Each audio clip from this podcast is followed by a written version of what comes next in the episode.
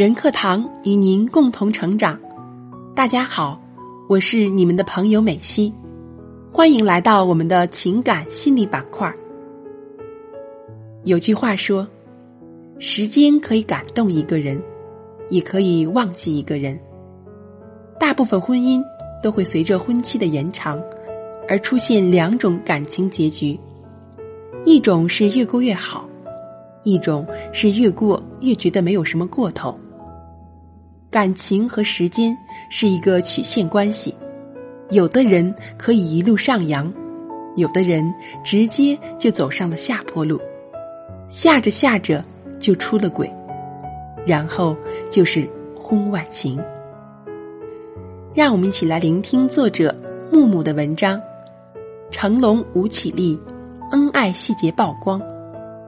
婚外情里有真爱吗？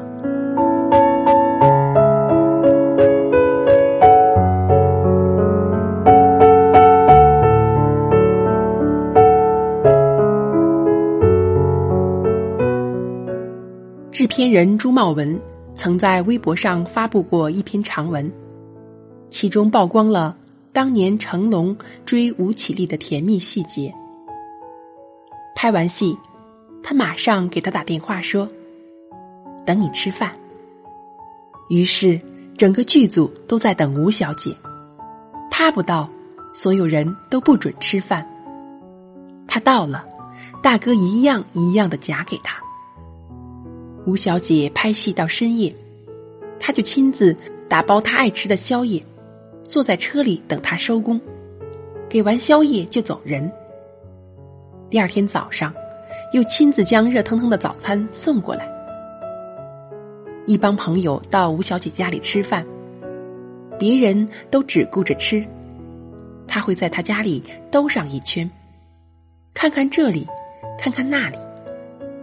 隔天，他便打电话过来说：“你家里的柜子坏了，我让助理帮你换个新的。沙发有些旧了，也该换换。”他并不是偶然浪漫，而是每天如此。虽然已有家室，却几乎不回家。大大小小的节日，都与吴小姐同过。我想，被一个男人恩宠至此，应该没有多少女孩子能招架得住。更不用说，有着万般温柔的，还是娱乐圈里叱咤风云的大哥。在爱情面前，男人或许可以保持理性，但女人永远是那么不顾一切，要么不爱，要么爱到粉身碎骨。她拜倒在他的攻势下，误以为自己是获得了真爱。身为亚姐，本来享受着万人追捧，却甘愿为他低到尘埃里。之后的故事，大家都知道了。她怀孕生下小龙女，以为自己可以拥有幸福的一辈子，却用了自己的一辈子去偿还当年为爱痴狂的错。成龙一句：“我只是犯了全天下男人都会犯的错”，便为自己做了最好的开脱。他甚至还质疑吴绮莉怀孕的动机。他说：“如果一个女人怀了我的孩子，又为了我着想，一个人偷偷跑到柬埔寨这种地方躲起来，我会对这个女人感到愧疚，也会对她竖起大拇指。”这句话似乎暴露了所有出轨男人的心声：“我爱你，但是我不会对你负责。当初甜蜜时候的细节。”如今都成了打脸的利器。过去越甜蜜，现在就越悲戚。那些所谓的婚外真爱，只不过是一颗绚丽斑斓的泡泡，看上去很美，被现实一戳就破。上个月，平鑫涛的前妻林婉珍出版了新书《往事浮光》。把那一段琼瑶与自己前夫的婚外情，再一次搬到公众的面前，有人说，这本书的题目其实应该叫做《原配沉默五十年，终于发生斗小三》。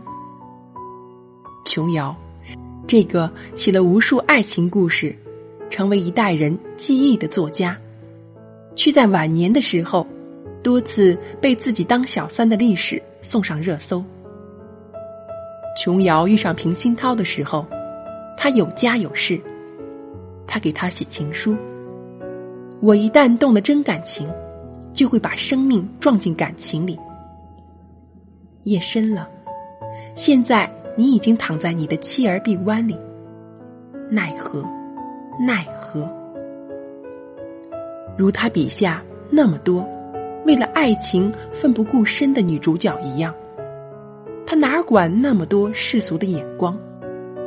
真爱就要轰轰烈烈，追求内心。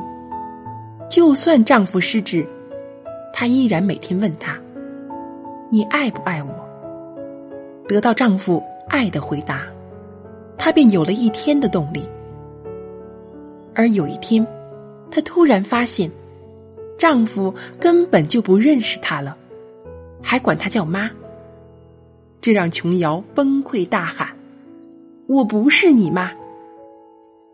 爱情至上的她，在那一刻最终失去了自己的精神支柱，而曾经婚外情的事实，却令她即使到了八十岁，还是要接受千夫所指。这些年来，她一直都生活在世俗的批判。及与丈夫子女的矛盾中，去年，为了是否让失智且中风的丈夫接受插鼻胃管治疗，她与继子女闹得沸沸扬扬。琼瑶哽咽宣布，将老伴交给继子女，再也不会去看他。他称：“我的人生一败涂地，书再也不会写了。”即使平鑫涛的老婆孩子们享受了琼瑶的书带给自己的红利，但是在他们面前，他永远觉得低人一等。他甚至曾向他们喊话：“我对不起你们的妈妈，请高抬贵手，饶了我吧。”这段婚外情欠下的债，琼瑶用了一辈子也没有还清。我有一个朋友，九八五院校工商管理硕士毕业，长身玉立，肤白貌美，本是婚恋市场的抢手货，却在自己刚上班那年，爱上了自己的男上司。那年他二十五岁，他三十五岁，他待字闺中，他却有家有室，他有万般温柔，他有无限情谊。两人一拍即合，情浓意重，爱得天翻地覆。他为她在公司旁边买了一套小公寓，他感动得稀里哗啦，心甘情愿为他只活在黑暗里。两人以工作之便，常常以出差之名去约会，而那套小公寓，也成了他们中午缱绻的温柔乡。我们都曾劝这位朋友，要认清现状，及时止损。他却坚信自己才是他的灵魂伴侣。家里那位五大三粗的悍妇，怎能懂得他的诗情画意，柔软内心？男人信誓旦旦：“我给不了你婚姻，但是我可以给你我全部的爱。”朋友也善解人意。没关系，只要你爱我就够了。其实他未必是在哄骗他，也许在某一刻，他真的是爱上了他。就这样，他们这种关系持续了六年，直到这位朋友三十一岁，虽然有貌有事业，却始终没有感情的归宿。爱情本来就是排异的。谁也不会甘心独自一人在漫漫长夜里孤寂，而深爱的男人却睡在另一个女人的身边。他开始想要更多，他开始想要婚姻，于是开始提更多的要求，甚至有好几次要去同他的妻子摊牌。但是他一直阻拦，甚至哀求他：“我虽然不爱他，但是他为我生育了一对孩子，操持家事，照料父母。”他并没有过错，罪过在我。他偷偷的跑到他家的小区，远远看着他陪着妻子，领着孩子，有说有笑的从超市采购归来。他突然明白一个道理：哪有什么精神伴侣？婚姻的本质是和谁在一起，都将过平淡的日子。他们分开。他去了另外一座城市，而他并未挽留。千万别高估自己，甘心做背后女人的决心，也别低估了对方对家人孩子的爱。通常的情况是，他们只不过想享受双份的好，而始终只承担一份的责任。任何一个发生婚外情的男人，无论有什么苦衷。他都不是一个好男人。沉浸在爱情中的男女们，面对质问时，常常会拿真爱作为挡箭牌。我们是真爱，为什么不能得到成全？是的，爱本身没有对错，可是我们才是那个决定爱情是否要发生的人呢？抵御外界诱惑的自制力，坚守身心忠诚的约束力，本来就是每一个成年人的必修课。社会有道德，婚姻有规则。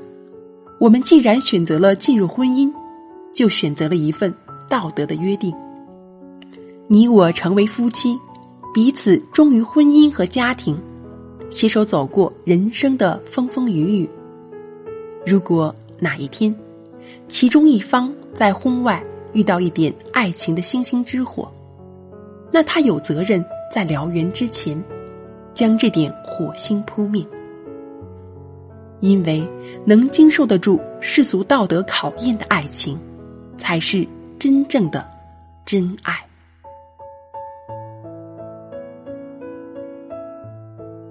感谢您的聆听，今天的分享就到这里。即便你信誓旦旦的认为，你在婚外情中寻找到了托付一生的真爱，你也一定要记住，我们自己才是那个决定爱情是否要发生的人呐。好了，本期的节目到这里就结束了。如果您喜欢我的声音和我们的节目，请记得给我们点个赞哦。如果您想查看文字稿或与我们取得更多的交流。欢迎您搜索“女人课堂”公众号或 FM 幺三三二添加关注。感谢您的收听，我是主播美西，我们下次再见。